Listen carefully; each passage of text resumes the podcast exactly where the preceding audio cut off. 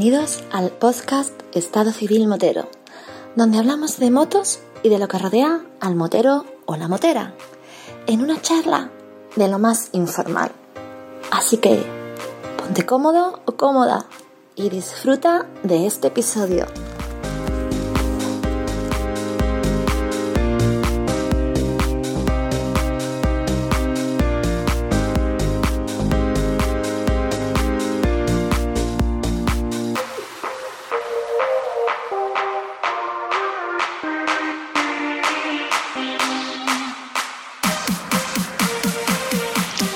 Pasa, chaval?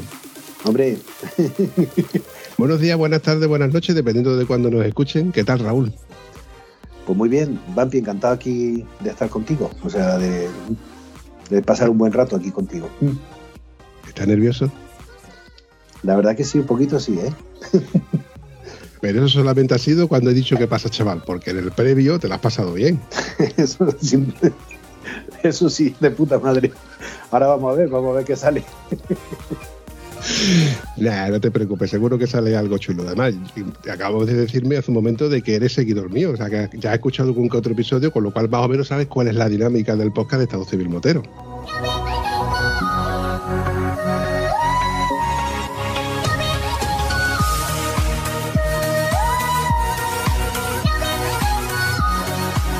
Oye, por curiosidad, de las cosas que has ido escuchando, mm, coméntame algo por encima que te hayas quedado en la retina. Eh, como empiezan los programas, ¿no? Con el sonido del motor de cada uno, me parece muy personal, ¿no? Me parece muy, muy interesante. Y luego también me ha gustado mucho la cantidad de gente que trae diferente, de todo tipo, gente que no que, el- el estado civil de todos es motero, pero que cada uno nos dedicamos nuestra vida por una cantidad de cosas diferentes, ¿no? O sea, Raúl, una pregunta que yo suelo hacer muy recurrente para todo el mundo, para que nos, más o menos nos sitúen, nos- te pongan cara o te pongan sitio en este caso. ¿Tú dónde te encuentras ahora mismo? yo donde me encuentro, de- aquí sentado delante tuya, ¡Hacen toda la boca! Qué cabrón. ¿Tú supieras de veces que haber hecho esta bromita? te queda un poco. Ahora mismo, bueno, para que me pongan un poco de, de cara a la gente, bueno, yo soy un poco chico fácil, gafas de pasta negra, calvo y con barba con, con canas. Así que yo creo que vais a encontrar mucha gente, coño, ahí está Raúl, ahí está Raúl. soy una cara muy, muy común. Pero me encuentro, eh, ahora mismo estoy en Alemania, ahora mismo, bueno, llevo aquí casi 20 años, bueno, casi, sin el casi, llevo 20 años en Alemania y bueno, pues he pasado por muchas cosas. Me vine pues primero cuando terminé de estudiar, cuando terminé la carrera, no había terminado todavía, pero Berlín era pasado, ¿no? Cuando terminaste de estudiar el año pasado, ¿no? hace, sí, hace casi, casi el año pasado. Me vine porque Berlín era entonces un sitio atractivo para los artistas, era una ciudad barata y siempre era, pues yo no sé, desde la caída del muro que me pilló en, en pues siempre estaba la curiosidad, joder, quiero ir a Alemania.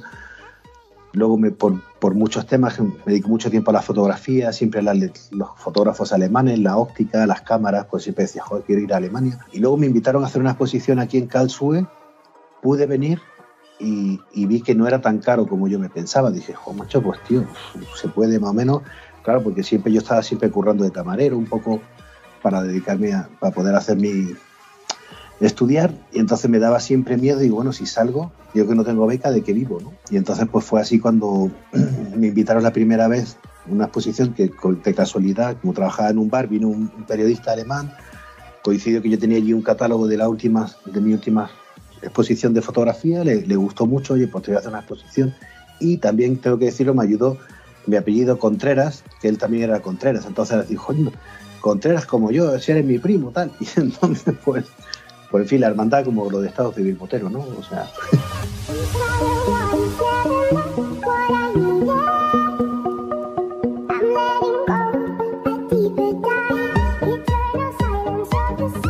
Oye, Raúl, cuando te vas a Alemania, el tema de la barrera del idioma, pues eso tuvo que ser complicado, ¿no? claro que sí, eso siempre. Yo siempre digo que cualquier idioma que no es el tuyo es difícil, ¿no? Porque no es el tuyo, evidentemente. Hay gente que dice, joder, es que el ruso, el polaco, el chino, el japonés. En mi caso, por ejemplo, que me vine, estaba, entonces estaba enrollado con la que hoy es mi mujer, y le dije, oye, ¿qué más sale una exposición en Alemania? Pues ella dijo, flipó, ¿no? Joder, este, ¿no? Y yo me traje la mochila, me alquilé en Granada en un, en un en una tienda, no sé si seguirá, en la calle Elvira, que se dedicaban a, alquilar disfraces. Y me, me cogí me disfracé de torero. Me metí el disfraz de torero en la mochila, en el fondo de la mochila, le puse una camiseta negra, le dije, toma la mochila y hazla tú la mochila, ¿no? Para que ella no sospechara que yo iba a meter algo, ya lo había metido antes. Y en la exposición lo metí después en el cuarto de baño, en una bolsa dentro de la, de la, de la cisterna. Y claro, cuando, cuando salí vestido de, torero, se lo dije al, que estaba allí, al organizador de la exposición, oye, que me voy a disfrazar de, de torero por la coña y me compré traer unos calcetines, un buen tocho de calcetines metido ahí en, la malla, ¿no? en, la, en, la, zona XL, ¿no? Sí, sí, en la zona XL. la zona de colchón, ¿no? Lo que hacen las BMW es que les ponen un cojín a, a los depósitos, pues bueno, yo me lo puse dentro de la malla y el hombre, no, hombre, que aquí vive, que aquí compartimos edificio con una asociación de, de protección de animales y no nos van a montar un follón. Me, disfracé de torero, ¿no? La, la primera vez que...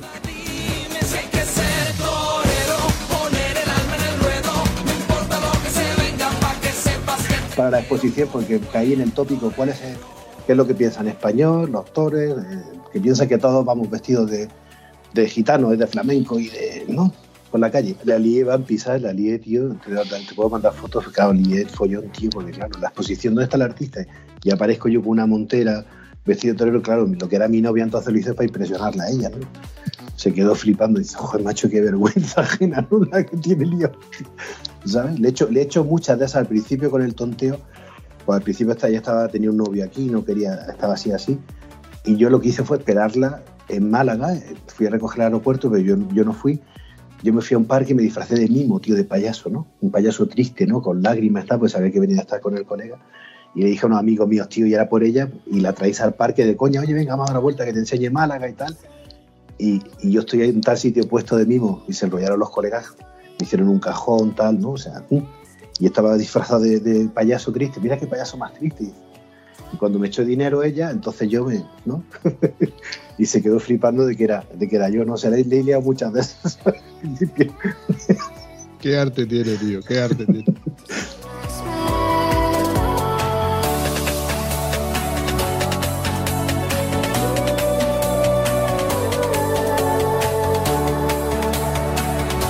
Ahora entiendo por qué eres tan buen amigo de, de Mario. Mario. Ahora, bueno, me empiezan a cuadrar cosillas. Oye, y entonces la barrera con el idioma es complicada, pero hay una pregunta que es muy recurrente, que yo suelo preguntar a todo el que, el que suele estar a hacer viajes por fuera. Oye, ¿allí se liga?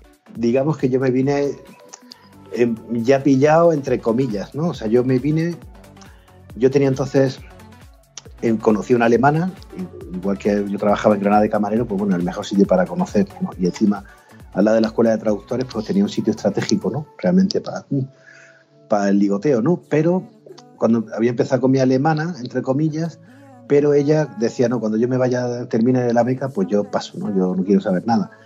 Y entonces yo dije, bueno, yo siempre me he querido ir y yo no voy a estar aquí pendiente y para irme con nadie. Entonces yo dije, ok.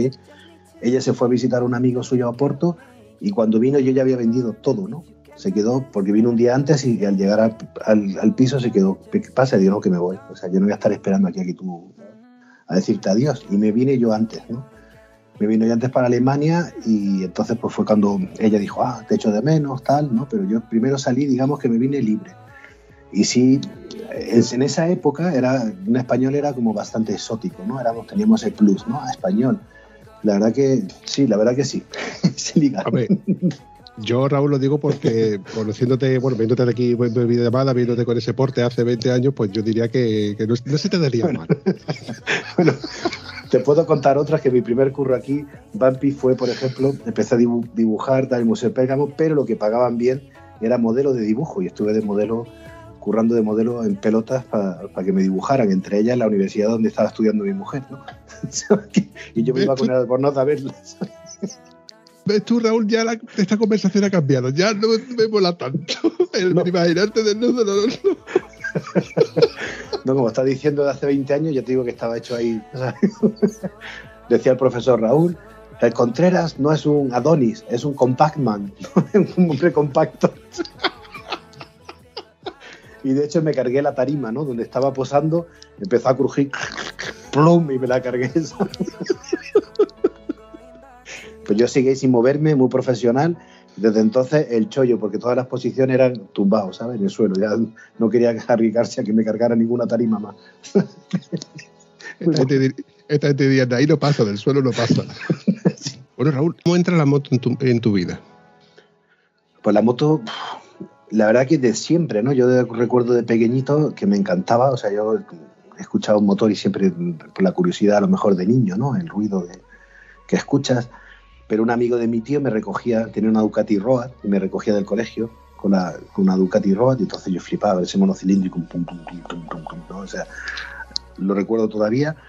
Luego tenía un tío con una Derby Variant, que con lo típico en España en esa época sin casco te ponías delante, te agarraba al manillar, ¿no? Y entonces ya sentía el viento en la cara, o sea, desde siempre, ¿no? Y claro, siempre había querido tener moto, pero claro, primeros con 14 años el que podía se comprar un Vespino, se lo negaban sus padres pero en mi caso no, no querías moto ni de coña. Ya cuando tú tengas 18 años, elige y haces lo que quieras y pues nada, ahorrando ahí como un campeón para conseguir la moto, ¿no?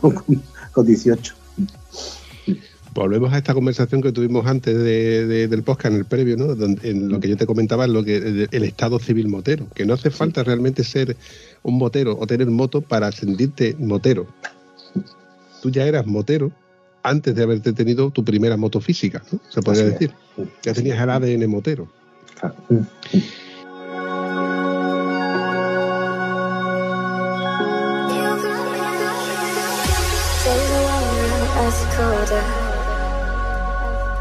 ¿Y qué moto has tenido últimamente? Así por renombrar alguna. Pues últimamente no, te creas que yo soy un de cambiar mucho de moto, ¿no? O sea, yo lo que tengo ahora es una R80 GS no de las primeras, sino de las que tiene el pequeño carenado, así tipo Dakar, pero el depósito pequeño. Y me parece una moto súper cómoda. La compré, de hecho, para mi hermano. Y se la llevé a mi hermano, la compré, la, recogí directamente, firmamos el contrato y me dijo, ¿qué dónde vas? Digo, para España. ¿Cómo? ¿Estás flipado?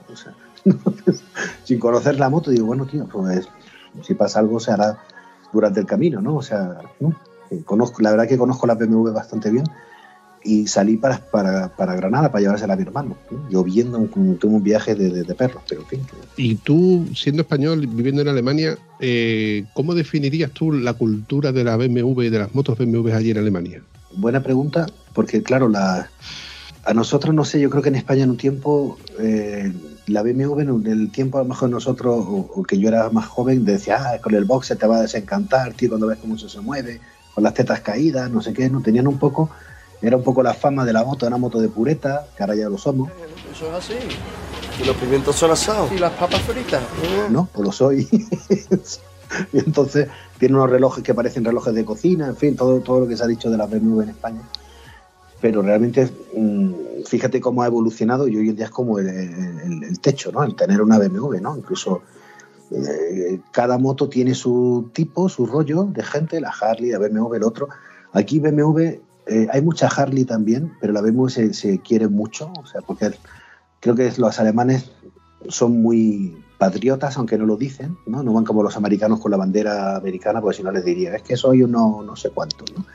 Entonces en eso son muy reservados, pero sí barren mucho para casa, ¿no? Entonces sí, sí, sí se ven muchos coches alemanes, motos alemanas, claro, ¿cuál es? Pues BMW, ¿no? O sea, hay mucha, mucha afición a BMW.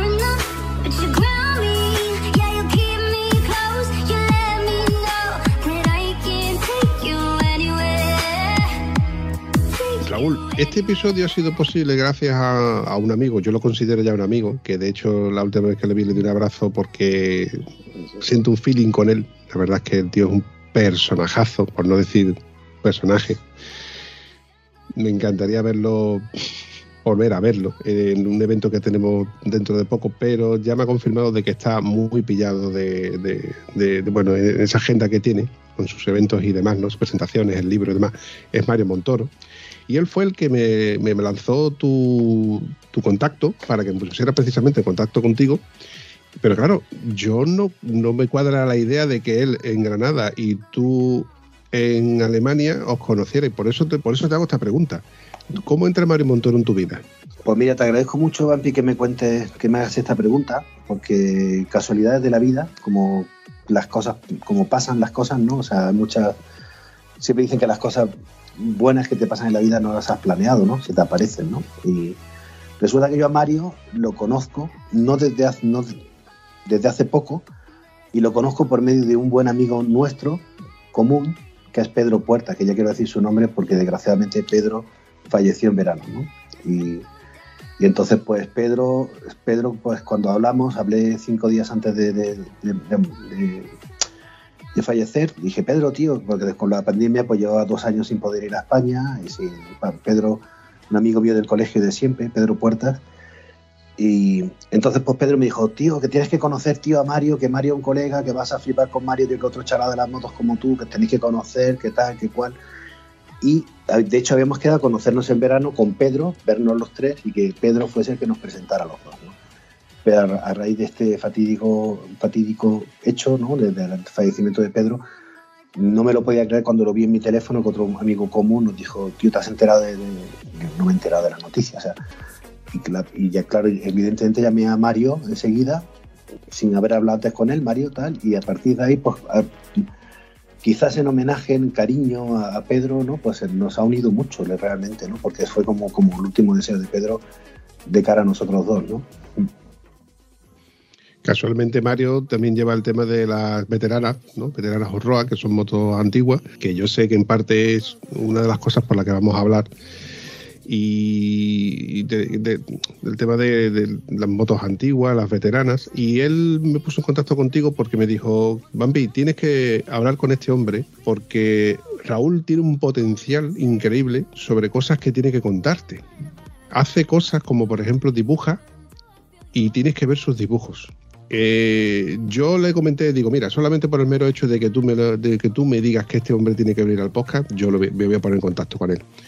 A los dos minutos me dijo, Vampi, ya le he pasado tu contacto. Digo, coño, espérate, mamón, que todavía no, lo he agendado, que yo tengo una agenda así como, como Nacho Vidal aquello, pues un poquito más cortita, no tanto. No tanto.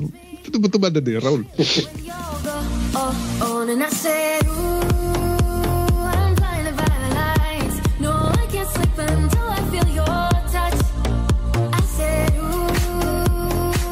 Entonces, rápidamente nos pusimos en contacto por WhatsApp y, rápidamente coincidimos, oye, que si no este fin de semana siguiente, si no, venga, vale.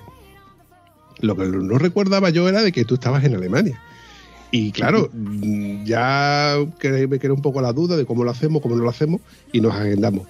Pero claro, volví a rememorar aquella historia en la que me contó Mario de que tú tenías una exposición, dibujabas y tal igual, pero claro, no quiero suelo tener esta buena o sana o mala costumbre, depende cómo se lo vean, de documentarme sobre los contertulios. Por eso yo quiero que tú me cuentes en primera persona qué es eso de los dibujos que, tú haces.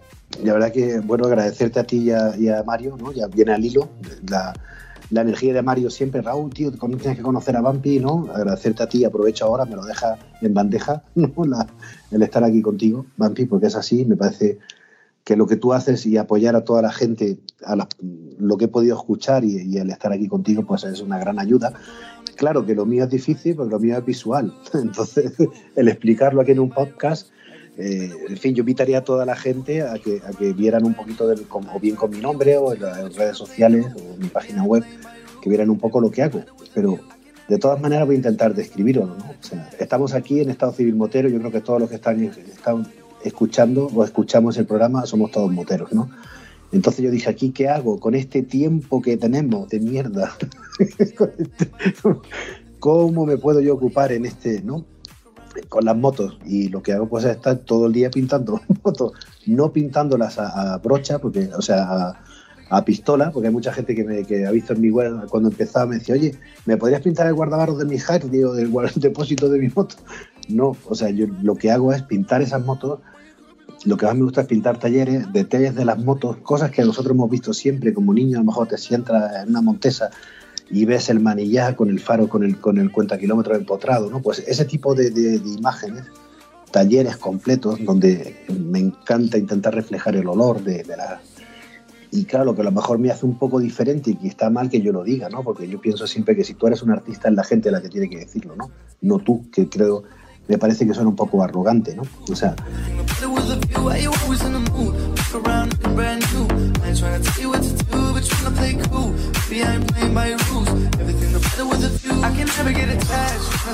Yo siempre digo, soy un artesano, dedico muchas horas, mucha pasión y mucho cariño y lo que hago es pinto sobre planchas negras, que eso a lo mejor es lo que me hace un poco diferente. Normalmente la gente dibuja, dibujamos sobre papeles blancos, ¿no? un color crema, un... Yo lo que hago directamente sobre negro, unas planchas totalmente negras y solamente lo hago con blanco. Utilizo un color blanco y de ahí, por ejemplo, pues tengo acuarela o acrílico o lápices, dependiendo de todo, porque para mí lo importante es las texturas, conseguir crear el ambiente. Y en fin, pues si un motor tiene un metalizado de una fundición de aluminio porosa, pues lo hago de una manera, o si es un, motor pulido, pues se hace de otra manera, ¿no? Entonces, es una técnica mixta donde él ha ido desarrollando, cada intento que cada cuadro sea mejor al anterior, siempre intentar superarte.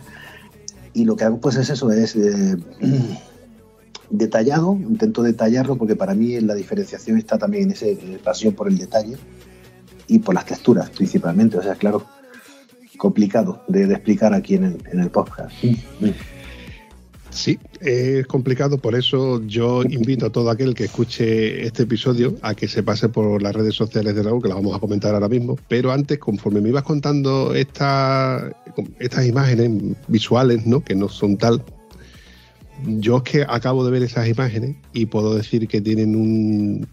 Es que no tienen desperdicio, ¿no? son, son fotos artísticas. Pero es que lo he dicho mal, no son fotos artísticas, son retratos artísticos, además con, con un. Es que no, recuerdo exactamente, es que te explico.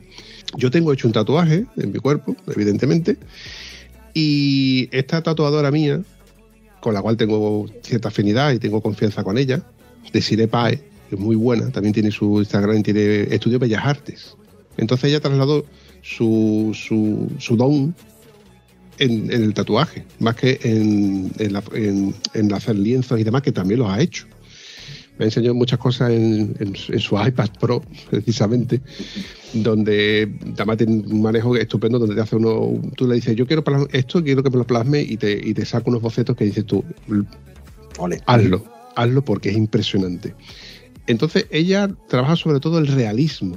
Te hace unos bocetos, te hace unos dibujos y te hace unas cosas que son prácticamente reales, con, con profundidad, con sombras, con, un realismo donde tú ves eh, la, textura, donde tú ves el concepto de la distancia de una cosa que está por detrás de la primera que tú has visto, donde la imagen no, te, no se te va a una esquina y deja todo lo demás, sino que automáticamente empiezas a recorrer toda la imagen buscando defectos o virtudes de la propia fotografía, de la propia, digo fotografía porque vuelvo otra vez a plasmar el tema de la fotografía que también me encanta.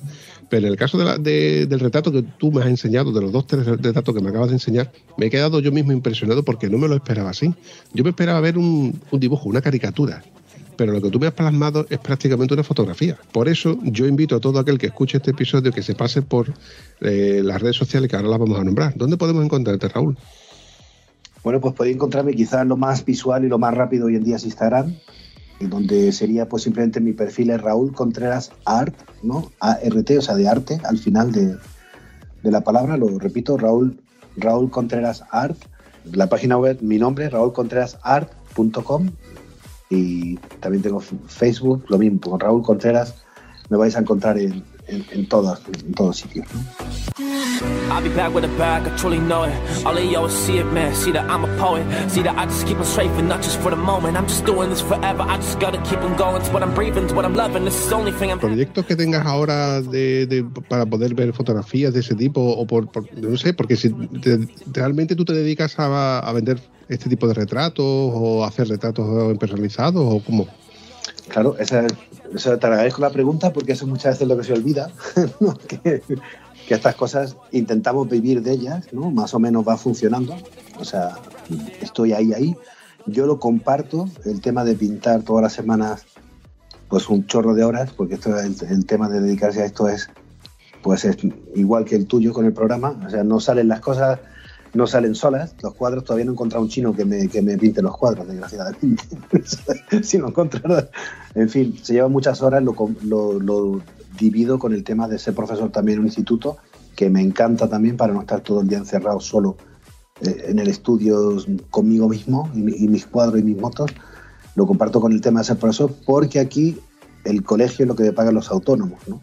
O sea, en España tendría que tener pues un trabajo para vivir a lo mejor y luego como artista encima tener que pagarme los autónomos mientras que aquí mato dos pájaros de un tiro. Por un lado salgo, se lo digo a mis alumnos también, que es el lado egoísta, que yo soy profesor desde el lado egoísta porque donde más aprendo es con ellos. Donde más aprende uno es siempre enseñando, ¿no?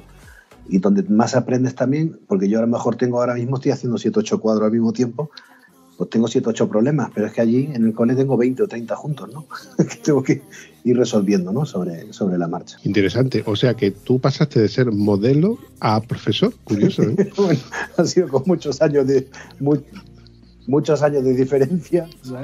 Cuando empecé que no podía hablar, como me ha preguntado cómo era con el idioma, como no podía hablar, lo que hice fue vender mi cuerpo. Vampi. o dije, bueno, voy a vender mi cuerpo. Qué mal ha sonado. Qué mal ha sonado eso, Raúl. Pero fue así. Al final, oye, dije, coño, esto tiene tirón. Empecé en la universidad, que fue casualidad porque eh, era otro chico de Granada el que sustituía, o sea, era el intercambio de mi mujer entonces, la que hoy es mi mujer, por la Universidad de Granada. Nos, encontramos en, Berlín, tío, y él me dijo, oye, que yo dejo el curro que tengo, coño, ¿qué estás haciendo de modelo? Vale, tío, pues, pues lo tomé yo. Entonces teníamos los españoles, teníamos, digamos, la exclusiva del tema de ser modelos en la, en, la universidad. Entonces lo cogí de él y lo pagaba muy bien. Con eso, joder, pues, me pagaba el alquiler del piso, ¿no? O sea, era increíble. Estuvo muy bien. Con eso me pagaba el alquiler del piso. O sea, también ha sonado regular, ¿eh?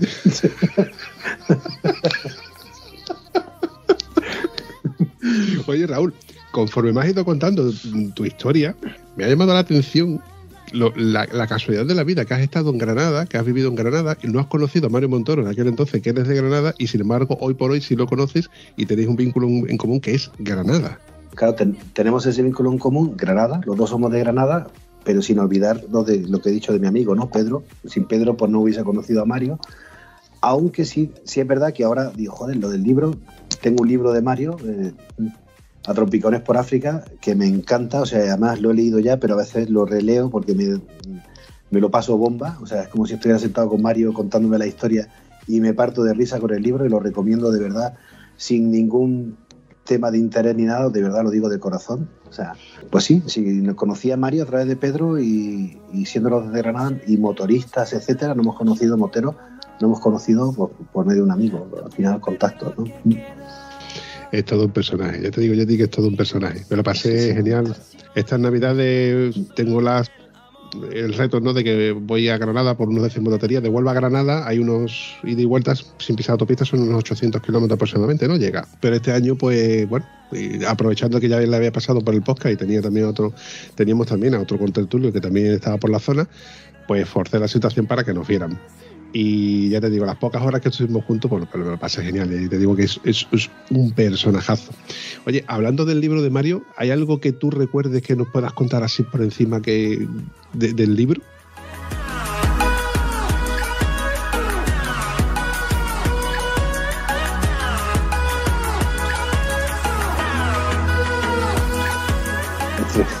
Tremendo Mario, ¿no? Pregunta trampa pregunta trampa y aquí ahora me haces dudar, ¿no? Porque el tema de hacer un spoiler, no sé, no. Me sorprendió mucho la historia que le pasó con que le dio un giro total a la historia, ¿no? Porque él no empezó el viaje solo, empezó con unos amigos y de pronto pasó algo que cambió totalmente la, la historia, lo cual me dejó, no me lo esperaba, o sea, porque yo veía el tema así como redactaba Mario del tema de cachondeo y en fin, lo que sí puedo decir es la moto, una Yamaha, una Yamaha XT.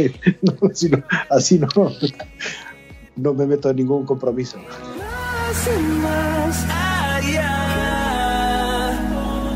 a través de la gran oscuridad, hasta que me convierta en rayos. Raúl, motero, profesor, dibujante, eh, ¿Algo más? ¿Olvida algo más que podamos señalizar como...? Bueno, siempre, yo siempre lo digo a la gente, ¿no? Dice, ser padre, profe, artesano, artista, ilustrador, pintor, como queráis, ¿no? Eh, músico, me encanta la guitarra, lo digo también porque seguramente tendrá mucha gente de Huelva, ¿no? O sea, me encanta la guitarra y pues, la verdad es que me faltan horas, no voy a engañar, me faltan horas al día, o sea, 24 horas, y si hicieran días de 48 yo no me quejaría, ¿eh? no diría nada. ¿Y ese proyecto que me comentó Mario por último? Bueno, proyectos siempre hay y, además creo que tiene que ser así. O sea, creo que siempre tenemos que tener cosas que hacer. O sea, donde a lo mejor el, si uno gana puede vivir de esto, oye, pues cojonudo, pero se trata al final de pasártelo bien, ¿no? Eso es una cosa que hablaba siempre con, con Pedro, con Mario ahora, ¿no? Siempre tenemos que hacer las cosas de corazón que nos gusten, intentarlo por lo menos y disfrutarlas, a fin de cuentas, ¿no? Esa, esa, es la vida, porque pasamos, por aquí estamos de paso, ¿no? Eso lo tengo muy claro. Entonces, el proyecto que tengo ahora mismo, principalmente, eh, el más grande, que es bastante chulo, o sea, no. Tengo una exposición, no sé, me imagino que conoceréis el Museo de Basella, el Museo de la Moto de Basella. Yo lo conozco desde, pues me parece que fue en un solo moto, donde lo vi en hace casi 20 años, o donde ha cumplido ahora el 20 aniversario. Donde, joder, y de casualidad tenía un colega aquí que estaba saliendo con una chica alemana que era de Barcelona y le dije, oye Héctor, cuando vaya a verte tenemos que escaparnos a Basella, ¿no? Y, fue en el, tengo una exposición ahora mismo en el Museo de Basella que trata de diseño y arte. En fin, el título no es mío, lo digo, porque tengo bastante amistad con el señor Hans Amut, que fue el diseñador jefe de BMW en los años 70, y fue con, cuando le estaba contando un poco el tema que tenía, el proyecto que tenía en, para Basella, en el museo, de que había hablado con ellos para hacer una exposición de la moto después de la guerra hasta nuestros días pues como a mí me gusta tener las modelos, porque estamos en un museo de motos donde la moto es la, protagonista de, mi trabajo, y entonces quería tener las modelos con mis trabajos, ¿no? Eh, y entonces Hans me dijo, Raúl, pero yo quiero estar contigo, ¿por qué no hacemos arte y diseño? Museo de Basella, Barcelona, Lleida, ¿no? Lleida. ¿Y cuándo empieza esa exposición?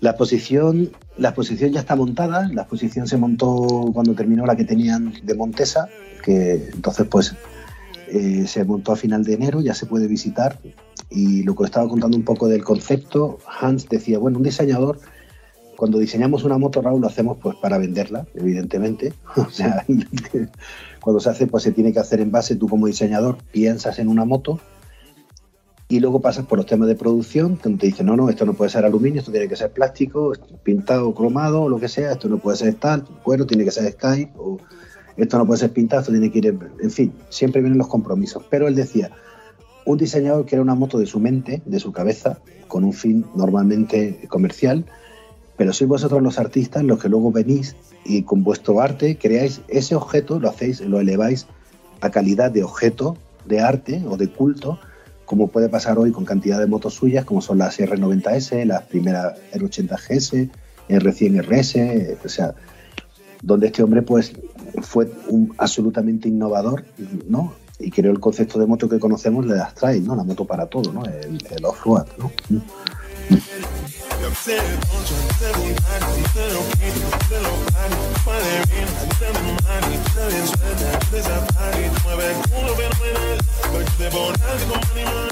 ¿Hasta cuándo más o menos se podrá ver esa, exposición? La exposición va a estar hasta junio, final de junio, julio, estamos ahí hablando, o sea, yo quiero escaparme la primera semana de marzo, a ver si lo puedo, si puedo escaparme, y luego con Hans estaremos en junio. La fecha yo creo que va a ser 11-12 de apuntaros si queréis la agenda, que es una excursión muy, muy guapa, que puede pillar lejos, pero la verdad que está muy chulo el, museo y toda la zona ¿no? que va a los Pirineos, que está en el camino a Andorra, pues si quería aprovechar nada antes yo no sé cómo es ahora, pero entonces en mi época yo me acuerdo que iba mucha gente que de peregrinación a Andorra porque las cosas eran más baratas, ¿no? Y, y Basella pilla de paso, ¿no? A mí, particularmente no me pilla ni de cerca, porque yo estoy justamente en el culo de España, por así decirlo pero sí que me mola la idea de tener un sitio que si no, sé, imagínate que de la casualidad de que mañana, no sé, hipotéticamente me tocara un cuponazo, una, una, así, una cosa así estrambótica, ¿no? Y dijera, venga, pues con dos huevos, pues me voy, para, me voy a Lleida o voy a ver a, visitar a cualquiera de mis amigos, o me, precisamente de paso por Andorra a comprarme unas botas de enduro. Y evidentemente me quedaría la historia de poder pasar por Lleida. Y como tenemos estos meses todavía para poder acercarme, pues estaría muy bien apuntarlo en la agenda y poder visitar este museo para ver tus creaciones, en este caso, que ya digo que no tienen desperdicio y no es que yo te esté haciendo la pelota, aunque lo suene Raúl, pero me encanta porque se me ha quedado la imagen esa, esa R80 y la que estaba por detrás en el taller y no es una fotografía, es una, un retrato que tú has hecho de esa imagen. Es que ya te digo, mm, me, ha impresionado. Y el depósito que tú me habías enseñado de la otra, donde se ve perfectamente la textura de, de lo que no estaba pintado y de lo que sí estaba pintado.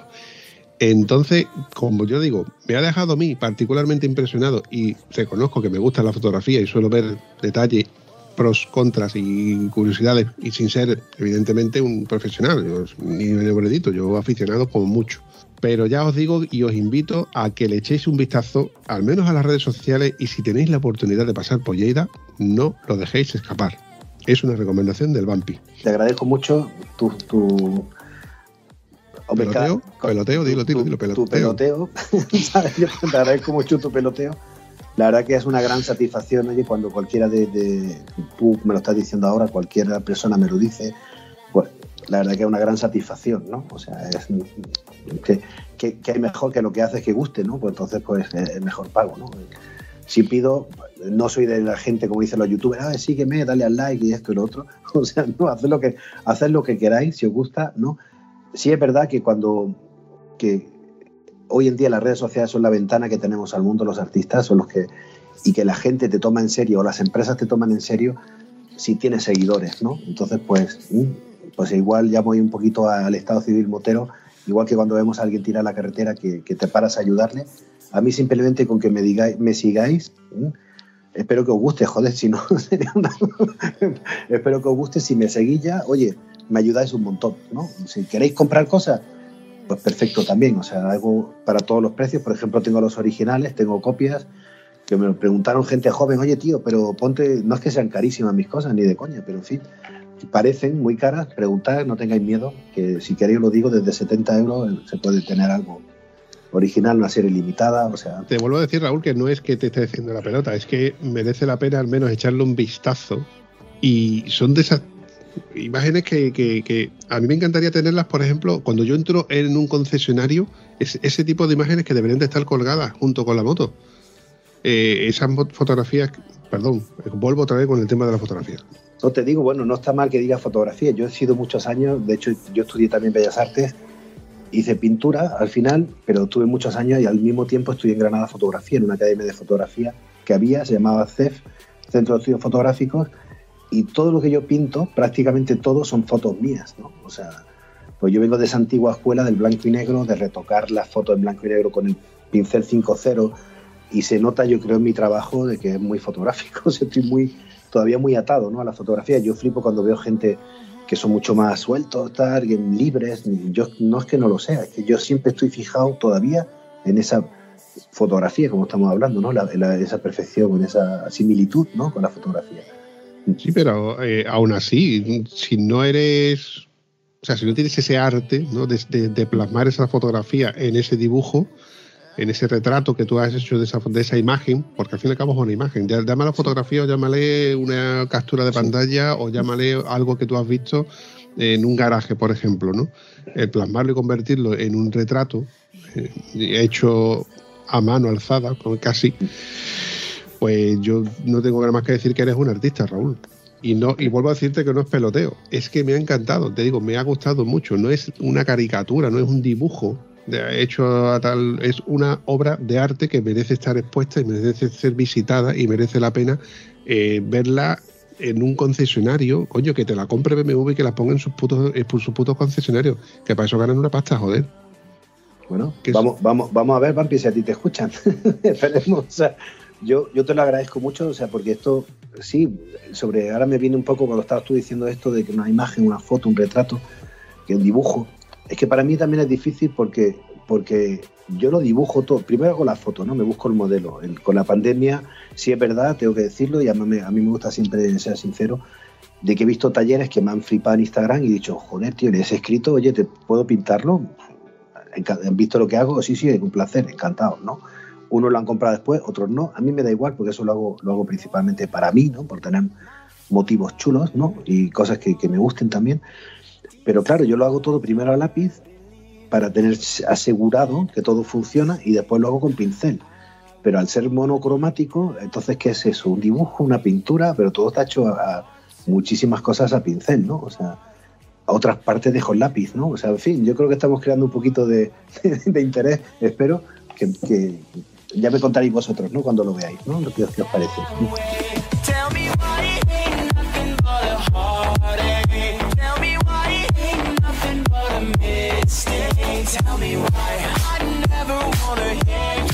No, seguro que sí. Y al menos ya tienes unos cuantos de suscriptores, por lo menos por mi parte, porque ya te digo que yo me voy a suscribir automáticamente a, tus redes sociales. Como te dije al principio, no me suelo documentar de ninguno de los contertulios que pasan por aquí, pero sí cuando, si te digo que cuando me ha enseñado la fotografía me ha impactado y me ha asombrado, porque no me esperaba encontrarme esto. Vuelvo a ser redundante en esto y parece que estoy haciéndote la pelota y parece que estoy haciendo aquí publicidad, pero no es publicidad, al fin y al cabo es trasladar a todo aquel que quiera informarse de esto o trasladar a todo aquel desconocido de este arte en sí, que, no se pudiera ver a lo mejor en el ámbito del motor, porque curiosamente esto no solamente se vería en el ámbito de, bueno, pues de ver a alguien en un desnudo, o ver un paisaje, o ver, no sé, una playa, un velero, pero no en el, ámbito del motor. Está, muy bien lo que dice Bambi, porque yo tengo muchos amigos que, nos dedicamos al tema este del motor, digamos, ¿no? Son artistas ¿Cómo, nos describimos? ¿Como artistas del motor? ¿O, cómo? ¿no? O sea, es difícil porque siempre ha habido, por ejemplo, cuando se creaba ¿no? el surrealismo, pues el manifiesto surrealista y ahí se agrupaban todos los artistas, ¿no? Yo le he dicho a mis colegas de coña, tío, vamos a, vamos a hacer un manifiesto de los artistas del motor o no lo sé, ¿no? Porque sí es verdad, y te agradezco que digas que es lo que has dicho, porque es verdad que cuando tú haces una exposición, tengo una galería en Tárrega que me representa en España, que es la Gerard Art Gallery, Gerard es un enamorado de las motos, de otro motero, es otro estado civil de los nuestros. entonces, entonces cuando Gerard me, escribió por, por, por, Instagram, oye, que tengo una galería y tal, como no tirarme un pegote, como hay muchísima gente que te, que te escribe, o tengo una empresa de promoción, o métete al grupo este de tías, o sea, en fin, eso creo que todos lo tenemos cada semana, unas cuantas. Pues yo dije, bueno, voy a mirar, me informé un poco quién era, oye, y vi la verdad que es un tío serio y estoy encantado, otro gran apasionado, lo hacemos, lo hace casi todo por pasión, ¿no? Entonces todo este montaje que hemos hecho en Basella, pues eh, ha sido un mogollón de curro, que hay que decirle, aprovecho para darle las gracias a Gerard, ha sido un trabajo mutuo. Tenéis que pensar que todas las motos las hemos buscado prácticamente nosotros, el museo nos ha prestado, aparte, hombre, ha dado muchísimo por darnos el espacio. Para mí el, poder estar allí pues es un gran honor. Antes como visitante y ahora verte como parte, oye, pues es una pasada. Pero que casi todas las motos las hemos buscado nosotros para que coincidieran con los cuadros, ¿no? Entonces ha sido un trabajo cojonudo de, de, transporte, desplazamiento, y ahora ha venido a Alemania, porque entre ellas está la R80GS, la Cero, la que, la que fue el prototipo, que según Mutz, ¿no? Hansa Mutz, como él quería que hubiese salido la moto de serie, ¿no? él quería que hubiese sido la moto en color gris, con, un, con, el, motor en rojo, y lo que todo el mundo dice como GS, Gelände Strasse, ¿no? lo que tanto se ha, escuchado como moto de campo y de carretera, para él le decía, no, no, todo eso está equivocado, Raúl, eso es lo que ha vendido BMW. GS venía de Gentleman Scramble, que era su idea de Gentleman Scramble, y la moto tiene un detalle cojonudo, por ejemplo, donde el tirador del aire no está en el manillar como lo conocemos de las 80G o de las BMWs antiguas, está debajo del asiento, escondido en la, tapaderita que, tapa la batería, ahí está metido el, el shock, ¿no? El, el, aire, porque él decía, no, eso es la elegancia ¿no? del gentleman, ¿no? el gentleman scramble, ¿no? O sea, muy, por eso el que, tenga, el que tengáis la posibilidad de pasaros, yo espero que os guste, de verdad, y que valga la pena eh, digamos, esa meca para este año de verano de, viajar hasta allí, para verlo, pasar un buen rato. Y, yo, yo estaré allí en junio con Helmut y estaremos encantados de veros también, a todo el que vengáis. ¿Te das cuenta, Raúl, como en cierto modo eh, hemos pasado en sintonía lo que te comenté al principio, ¿no? Del mismo modo que a mí el podcast me dio a conocer a mucha gente y es lo que yo me llevo, ¿no? La parte que porque a mí, a mí me gratifica de esto cómo a ti el arte y las fotos te han dado a conocer a tanta gente que te, también te han gratificado, ¿no? Tú mismo acabas de, comentar, Pedro, Mario. Hans Amut. ¿Cabría rememorar a alguien más que te haya venido así a la mente gracias al mundo del motor o del arte? Pues mucha gente, o sea, pero yo, yo es que no veo a la gente, yo creo que somos, somos todos iguales, ¿eh? O sea, entonces no, una de las cosas que me gusta de Gemut, que él, para él, para muchos de los que me estéis escuchando, digáis, joder, que conoce a Gemut, ¿no? En persona, tal. Yo puedo decir que es una persona extraordinaria, o sea, es una persona cariñosa, atenta, entonces, o sea, un poco fuera de lo que podemos pensar del artista malafollado, un carácter intratable, ¿no? O sea, lo contrario, ¿no? Entonces yo he conocido a mucha gente, pilotos del Dakar o, leyendas del motociclismo, pero, pero yo qué sé, son, para mí somos todos gente normales. Y sí es verdad que tengo lo que decía otro amigo mío, camuflaje social, porque claro, yo tengo acceso a unos tipos de gente de coleccionistas, ¿no? con unas colecciones increíbles, una auténtica maravilla. Sí es verdad que yo no soy nada celoso, o sea, hay mucha gente que dice, joder, este tío, mira lo que tiene. Yo, al contrario, pienso que el que lo tiene o, se lo ha currado o lo ha heredado o ha tenido la suerte de tenerlo, yo lo respeto y, me parece increíble y, me gusta y oye, que lo disfruten. O sea, eh, y genial. O sea, sí he visto unas colecciones tremendas que, claro, pues eso pues, pues gusta, ¿no? Vampiro, o sea, sí, es que, es que por eso te digo que ya hay muchos artistas también y cada vez más, tío. Y una, hay una tía, una chavala francesita que está muy buena y lo hace muy bien, que se llama Gasolina Map, no sé si la conoces, así que es muy guapita. ¿sabes? Además que con que me diga que está bueno me pasa el contacto que ya, la, ya la visualizo pues yo. Eso es lo que pasa, que yo desgraciadamente no soy y no estoy tan buena. eso es lo que tenemos, que tenemos que suplirlo con ingenio. Porque... Tenemos que suplirlo exactamente con ingenio y con, valía, con cariño, con pasión, no sé, no cómo decirlo, con, con, nuestra posibilidad, ¿no? O sea, mm, con, pasión, siempre, con pasión siempre. Siempre, siempre, Eso, eso, hace poco tuve una, una historia chunga porque un cliente venía de otro cliente mío muy bueno y por cojones, el tema coleccionista, pues yo, si este tiene, yo tengo que tener más, ¿no? Eso no me gusta, ¿no? Ya aprendí la lección y quizás suena un poco prepotente o enterado o chulo, pero ya lo tengo muy claro, no pinto nada que no me guste. O sea, lo siento, gente, o sea, ¿por qué he aprendido la lección? Porque a veces nos perdemos en decir, joder, el tío de atrás mío un año y pico, dos años, quiero un cuadro tuyo, tal, igual no me caía bien el colega. Cuando fui a verle el sitio que quería que le pintara, su despacho, no un taller bonito, sino su oficina con los archivadores, con el Mac, y con la colega, para llorar de feo, ¿no? Aún así, cuando le hice los bocetos, porque quería cinco cuadros el colega, ¿no? Yo lo dije, dijo, hombre, voy, te hago primero uno, no, no, quiero cinco, la he hecho este dos, yo quiero cinco.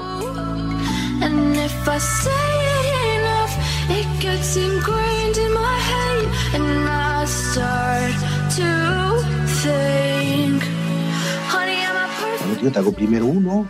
Pues como era un, normalmente nunca hago, nunca hago bocetos, porque yo le digo a la gente, tú dime lo que tú quieres, que yo te pintaré lo que yo quiera, si te gusta te lo quedes, si no, no, ¿no? Ahora tengo que cambiar el discurso porque después de lo, de lo visto, con gente lo siento todo con contrato y, con, y si no, no empiezo. O sea, lo siento. Me ha dejado el tío los cinco cuadros colgados, ¿sabes? Lo he denunciado, he perdido el juicio porque encima se las sabe todas, ¿no? Entonces no he podido demostrar. El juez ha dicho, bueno, es que usted, vale, es que está hecho aquí un trabajo, tal, el colega dice que se lo ha hecho por la cara. O sea, el cabrón lo sabía exactamente lo que estaba haciendo. ¿no? He aprendido la lección de no hacer nada que no me guste, porque ahí me perdí y digo, bueno, tío, se lo voy a hacer porque pesado, porque quiere, por la pasta, la cagué. Mm, mm, mm. No la has cagado, Raúl. Lo pasa que has aprendido una valiosa lección que te ha costado aprenderla. Solamente te ha costado tiempo y dinero. Solamente te ha costado eso, tiempo y dinero. Pero por, otro lado, no, ¿a que ya no te va a volver a pasar? No, no. Mm, seguramente me volverá a pasar porque, por ejemplo, Helmut, con la figura que es, que tiene 86 años, pues hace poco le pasó con una empresa súper famosa, no ¿sabes? Que se lo llevó a Estados Unidos, los ha hecho famosos allí, tal. Lo utilizan en catálogo, en fin, que cada uno que sea apasionado de BMW, yo creo que llegará, sacará sus conclusiones esta empresa le ha copiado un cinturón que él, hizo, por ejemplo, sin pagarle ni un duro, y cuando él le ha pasado la factura, digamos, tío, los derechos de imagen, de que usas mi imagen en tu catálogo, que me vendes como que estoy detrás de vosotros controlando el tema de control de calidad o el diseño, tal, otro, tío, pagame por lo menos. No le han pagado ni un duro. Pero es que hace, ayer me contó que le ha pasado lo mismo ahora con otra empresa de Y yo le digo, tío, Helmut, Hans, que a mí me canen. que bueno, tío, pero a ti, hostia, dice Raúl, siempre en tu vida tendrás que luchar y más dedicándote a algo que te guste, más envidia vas a tener y la gente más menos lo va a considerar que es un, un trabajo.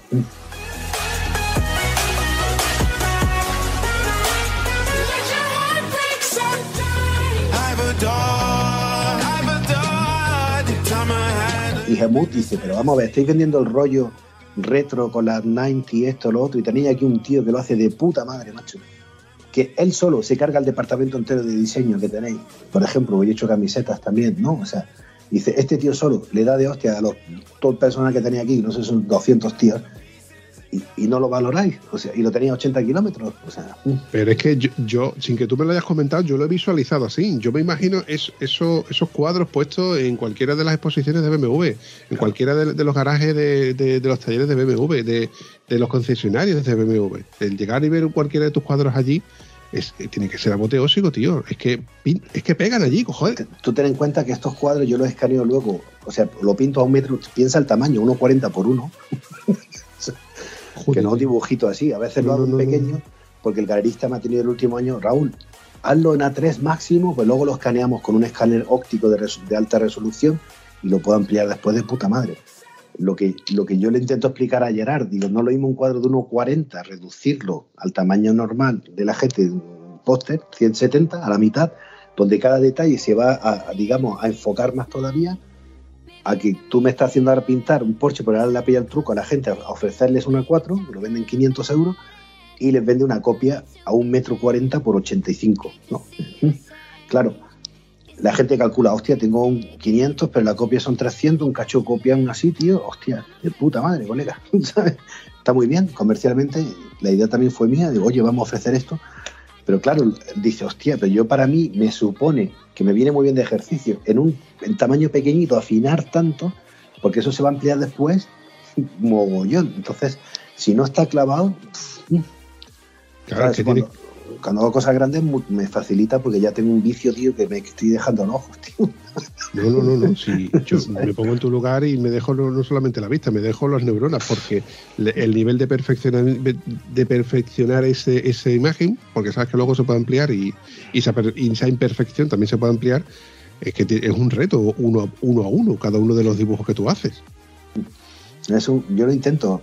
Ahora, coño, dijo, hostia, voy a hacer la fábrica porque tengo ganas Vampi de cambiar un poco la moto en mi mundo, ¿no? O sea, pero, pero tengo muchas ganas, tío. Ahora con, con el galerista estoy viendo muchas fábricas antiguas allí en Barcelona, ¿no? En Cataluña, muy chulas, ¿no? Estas masías, unas cristaleras, tío. La luz entra allí y digo, hostia, tío, fábrica abandonada. Digo, joder, qué temazo, tío, ¿no? Entonces, por eso, eh, digo, voy a hacer esta foto antigua de BMW con la luz, que eso me mola. Tienes que buscar un taller que tengo de Vespas, tío, también, o en mi web, tío, que, que, te, va, te, va, te va a encantar, tío.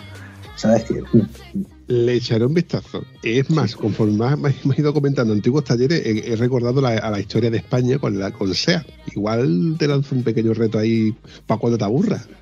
No, yo, y ahora, por ejemplo, han puesto un museo este de la moto española en Madrid, que estoy loco por ir a verlo, tío. No. Tú lo has visto, ¿no? Lo, están publicitando. No, no, no, me da la vida, Raulito, no me da la vida. No, ni a, ni a, mí tampoco. Yo, yo lo pienso pues para. Tengo pendiente con lo de Revival Café en Madrid, ¿sabes? Que, que van detrás, tío, de que me invitaron ya para la inauguración, querían inaugurar conmigo y con Manu Campa, ¿no? Que ahí Diego, Diego Bermúdez dice, tío, es que para mí de España soy los dos más potentes. Digo, hostia, Diego, pues, tío, te lo agradezco, ¿no? Me pagaban el viaje, lo que pasa es que ellos inauguraban en noviembre el Revival Café, pero después se le retrasó la obra y lo inauguraron el 21, el 22 de diciembre, tío. Hostia, venía mi madre de Navidad y digo, pues ya voy, tío. Después llegó la pandemia, pues a tomar por culo. O sea, a tomar por culo.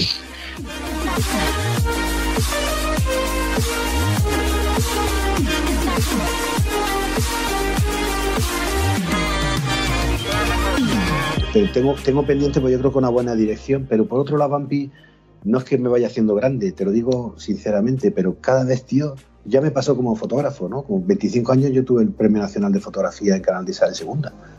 Y estuve finalista en Foto España en el 99, que estaba, lo ganó eh, Alberto García Alix, tío. y yo me quedé finalista en Foto España 99 con un trabajo que hice en Madagascar. Me fui a hacer fotos de Madagascar para una ONG y todo blanco y negro y tal. Y, tío, esa creación creativa, Vampi se lleva, tío, a chunga, ¿eh? Porque, claro, la gente más, más crece, más gente tienes pendiente de ti y te pasa a ti con tu podcast seguro. Vas creciendo y eso te lleva, aunque tú, no, aunque tú lo hagas con pasión y no tenemos que perderla, pero la creación, tío, de que siempre estás mirando con la lupa, pues otro programa mejor, pues aquí la ha cagado, pues esto no sé cuánto, y aquí, hostia, que eso toca un poquito los huevos, ¿eh? Con el tiempo. La autopresión sin que nadie te presione, tú automáticamente, porque eres crítico a ti mismo, en mi caso, ¿no? Y en el tuyo, me pongo en el tuyo, porque, a ver, como he comentado muchas veces, ¿no? me, gusta también la fotografía. Evidentemente, cada vez que voy, veo una fotografía de un profesional o, alguien que, que, sí le gusta en sí la fotografía, desde aquí le mando un saludo a mi amigo Jesús Mari, que es un mamón. Pues cada vez que veo sus fotografías me dan coraje, digo, que dijo, puta, lo bueno, lo buen ojo crítico que tiene para hacer ese tipo de fotografías. Entonces, las valoro y las, yo intento mejorarme a mí mismo al hacer ese tipo de fotografía. Me pasa con el podcast, ¿no? De yo intento mejorarme a mí mismo cada vez que yo hago un episodio y digo, pues aquí podría, aquí no podría. Luego me pasa lo que me pasa, que yo intento poner palabras muy bonitas y meto la pata una detrás de otra. Pero, ¿sabes lo que te digo, Raúl? Que me quiten lo bailado. Exactamente, eso digo yo, tío. Mi madre me dice que te estás dejando los ojos, que no, ¿sabes? Bueno, pero tío, eh, es nuestro proyecto, ¿no? Es lo que nos gusta, es lo que lo hemos elegido nosotros, ¿no? pues entonces para adelante, ¿no? O sea, hay que seguir y solo con que se reconoce, cojonudo, que no se reconoce, bueno, pues se trata de pasárselo bien, ¿no? Y de disfrutarlo, lo que hacemos. Eso es así, cabeza. Eso es así.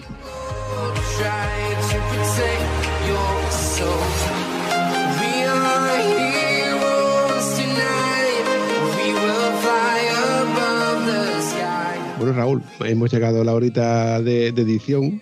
Eh, bueno, luego nos quedan las tomas falsas, que de ahí ya, habré sacado yo algo, porque ya sabes que yo ahí empiezo a afilar cuchillo y, saco siempre alguna lasquita, alguna bromita.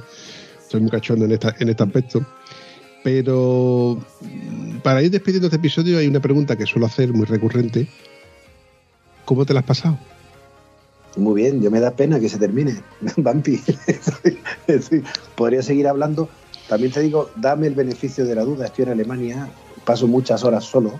Entonces, cuando tengo la posibilidad de expresarme en mi idioma y con alguien de mi mundillo, tío, aquí me jode ahora diciéndome que se acaba. Estoy encantado. Podría seguir hablando contigo aquí toda la noche. Vamos, que encantado. No me había caído yo la cuenta en ese detalle, tío, que te pegas tanto tiempo hablando en, cuadriculado, ¿no? Como nosotros denominamos a los alemanes, que son cuadriculados, que es verdad, tío, poder expresarte en tu idioma natural, ¿no? En tu idioma materno, tiene que ser una experiencia al, menos gratificante. Sí, lo agradezco mucho porque, porque eso no es que hable mucho en alemán, o sea, en casa con mis hijas hablo siempre español, ¿no? Para que ellas lo aprendan mi mujer habla muy bien español, ¿no? O castellano, como, como queramos, ¿no? Quizás lo más correcto es castellano, ¿no? O no sé. Lo que sí es que paso muchas horas solo, porque en el estudio estoy solo, eh, trabajo solo, o sea, no tengo... Y entonces estás tú solo comiéndote la olla tú solo, contigo mismo, ¿no? Y, entonces, a veces cuando hablo dice la gente, tío, qué coñazo, como, qué paliza, tío. Lo siento, no quiero ser pesado. Os pillo con mucho, cojo con muchas ganas. Nada, no te preocupes. Además, te voy a decir una cosa, para eso se inventó el podcast. Muy, oye, a lo mejor te voy a tener que hacer la competencia.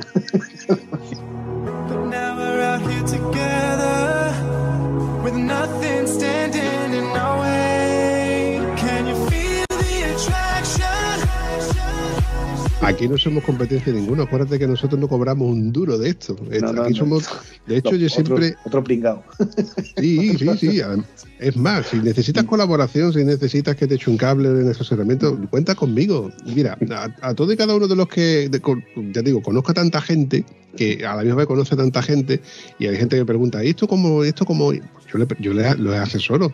Es más, te digo conozco un podcaster que se dedica a asesorar a gente cobrando. ¿Cómo? Cobrando. Me parece un poco fuera de juego, ¿no? Me digo, si esto es gratis, lo vas a cobrar por algo que es gratis, que te puede buscar información, que al final acabo buscar información. Pero a lo que vengo a referirme que esto es un medio de comunicación gratuito, que no es como Netflix, que tienes que pagarlo, que tienes que abonarte. Ojo, que sí que hay podcast de, de abonados y demás, ¿no? Pero que no es mi caso. Entonces, igual mañana eh, encuentras una vocación en poder transmitir este, estas enseñanzas tuyas a través del audio.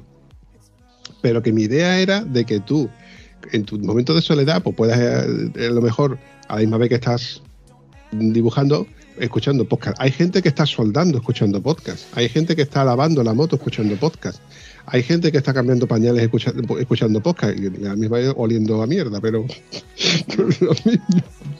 Entonces es una forma de, bueno, de contrarrestar, que no solamente está el podcast de Estado Civil Motero, hay muchos más podcasts de mucha índole, entre ellas, por ejemplo, el arte, fotografía, etcétera, etcétera, etcétera. Te totalmente, o sea, yo ahora, desde luego, desde que te he descubierto, lo que hago, porque en el estudio no tengo internet, ¿sabes? O sea, una cosa está por llegar, estoy no estoy en un estudio donde yo estoy solo, es un edificio, es un proyecto de aquí de la ciudad, donde han conseguido 100 espacios, hay 70 para bandas, de, para músicos y 30 para artistas. Y entonces, pues va lento, va lento, están ahí construyéndolo. Antes tenían ocupado unos antiguos edificios de los, de los soldados americanos, que ahora los, han echado allí porque tenían que irse a, quieren tirarlo y construir, lo típico, ¿no? Entonces ellos han dicho, bueno, necesitamos un sitio y donde estoy yo ahora con ellos en este proyecto, pues se va a llamar el Centro Creativo de Augsburg y la verdad que es un proyecto muy chulo, pero no tengo internet. Y me ha dicho, tío, si te hace falta, contrátalo. Y yo digo, bueno, prefiero casi cuando me voy al estudio en mi sitio donde, ¿no? Llego a casa, empieza el teléfono, ping, ping, ping, ping, Pero lo que sí estoy ahora buscando, Vampi, cómo descargármelos para realmente, porque me hace mucha compañía. O sea, tú lo has dicho, cuando estás pintando, es antes lo que yo he hecho, me, hizo, por ejemplo, el programa de la circunvalación, ¿no? En de YouTube, que me, que me encanta, tío, o sea, especialmente donde están los dos colegas, ¿no? Esa primera, el segundo también, los dos, o sea. David Navarro y Carlos, no me acuerdo el apellido, sí. Hola de nuevo, editando, acabo de caer en la cuenta de que no, no es David Navarro. No sé de dónde haber sacado ese apellido, pero automáticamente he recordado, no, no, no, es David Corrales. Y Carlos, que lo he tenido que buscar en internet, lo reconozco, es Carlos Rodríguez. Los chicos de la circunvalación son David Corrales y Carlos Rodríguez. Ahí lo dejo.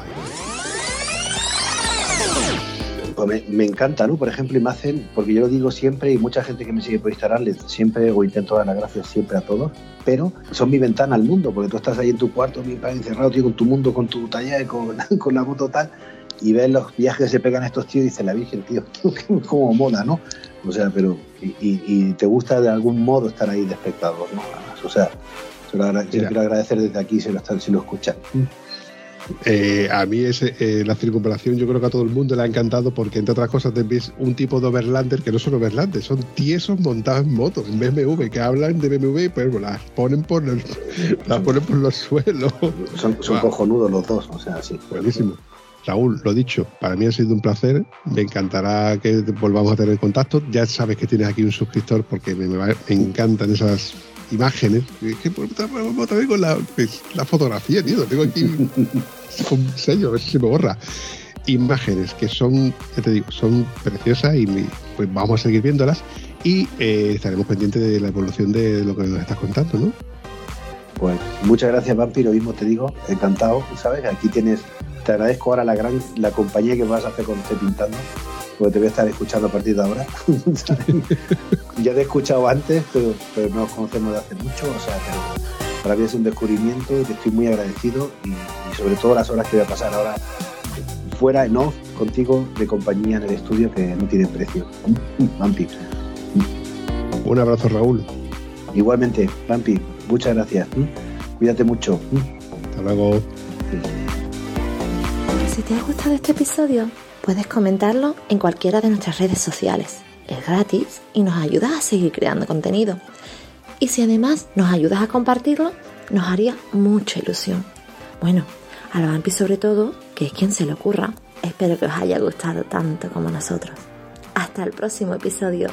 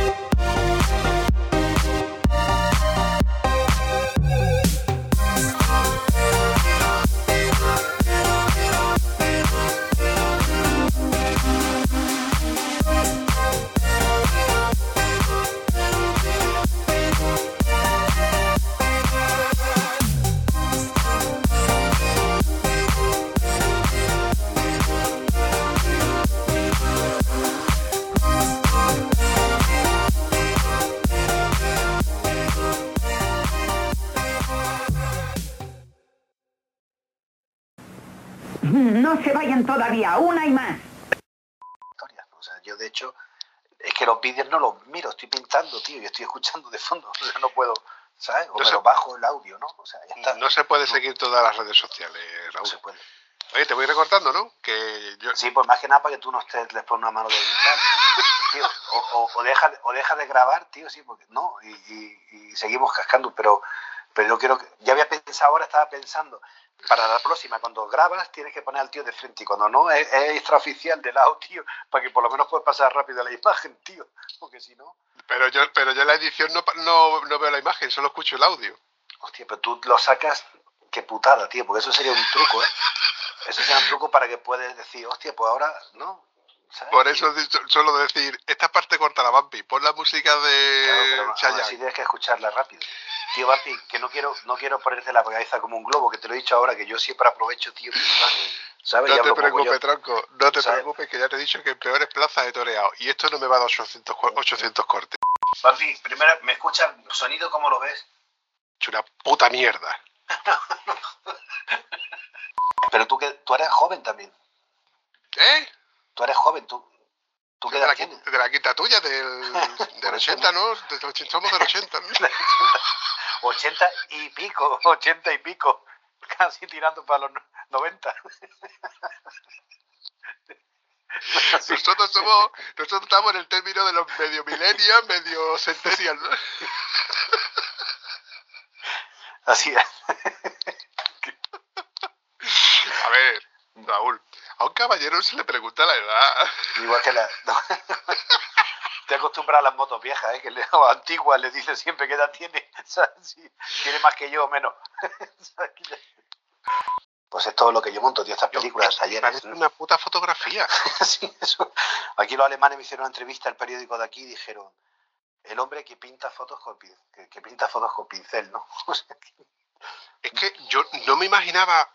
Yo he visto gente que ha dibujado cosas de BMW, pero no sé por qué mentalmente lo asociaba a ti, pero no es esto lo que yo he visto antes. Yo he visto cosas, vamos, ni parecido. Es que con la realidad con la que tú la has plasmado, es que eso tiene dimensión.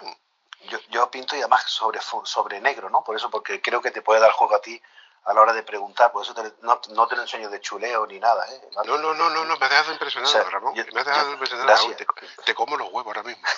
bueno, espera, la pantalla, tío. que quedaría un poquito feo. es una, expresión, ojo, es una expresión del sur, no te lo lleves a otro, a otro terreno. una oferta así. Hostia, qué... Vale. Es así de sencillo. Moto, o yo había pensado con el sacapunta o con la lima. Qué cabrón sacarte, sacarte un poco el sonido o los pinceles en el, en el cuando está en el, en el bote de cristal, ¿no? Cuando estás limpiando, ¿sabes? ¿No? Que, te estás quedando conmigo, ¿verdad, Raúl? No, en serio, tío, sería la música. Te va por culo, hombre. De luego. sería la música. No, se puede hablar con gente con estudio, ¿eh? eh lo de la talla XXL es verdad. Ya viste que cuando levanta el dedo lo hace así, ¿eh, Vampi? ¡Qué cabrón! Son muy observadores. Dice el refrán, dime de qué presume y te diré de qué careces, ¿no? Pues eso. Eh, nada por casa, no te preocupes. Al final del episodio suelo poner la toma falsa. Esa parte es la que yo me meto contigo, la que te digo que eres muy guapo y esas cosas. Qué tío. Bueno, pues volviendo al hilo de la conversación, que nos, vamos por los cerros de húmeda con el cachondeo. Y yo, me estás haciendo la pelota. boing, boing, boing. Qué cabrón. Ni me la sé, tío. ¿Ves tú lo bueno que tiene editarlo? Me queda, Raúl, ¿cuál es la vía? RaúlContrasArt.com. Sí, sí, lo mismo. Ahora, ahora. NachoVidal.com. ¿Por qué coño estoy yo con Nacho Vidal hoy en la cabeza, tío? Está, obsesionado, tío, está obsesionado. Vampi, entonces ahora que estamos hablando a calzón quitado, es así. Hay mogollón de artistas. no se ve con la cámara. Calla, calla, calla, que me acaba de recordar Antonio cuando un día me dice, bueno, en verano, papi, que, que me parece que vi por agua y me lo ve está en carrocillo, Antonio, por favor, coño. estoy en la playa porque como me sale de los cojones. Esta parte no sale, pues no sale, pero te estoy viendo yo, coño, que ya no te veo igual. Un poquito, ya sé que un poquito de respeto, tío. Lo quiero como si fuera mi hermano, pero hay veces que, que, le tengo que pegar un zasca. Eso es todo, amigos.